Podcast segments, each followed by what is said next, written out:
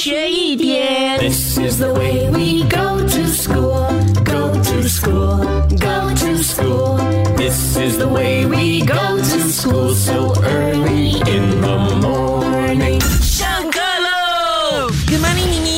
妮。呃，冷冷早安。呃，再过两天呢就是元宵节喽。哦，这代表着农历新年要结束了。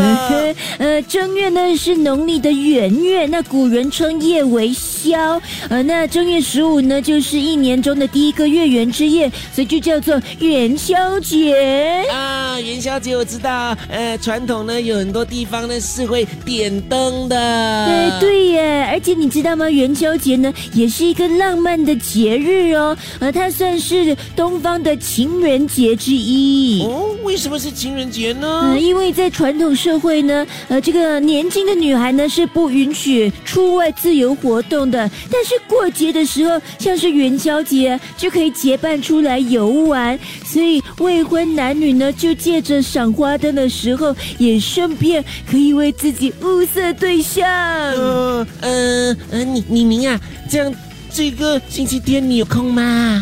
一天学一点，下课喽。即刻上 Me Listen 应用程序收听更多大咖一起来精彩片段 Podcast。你也可以在 Spotify、Apple Podcast 或 Google Podcast 收听。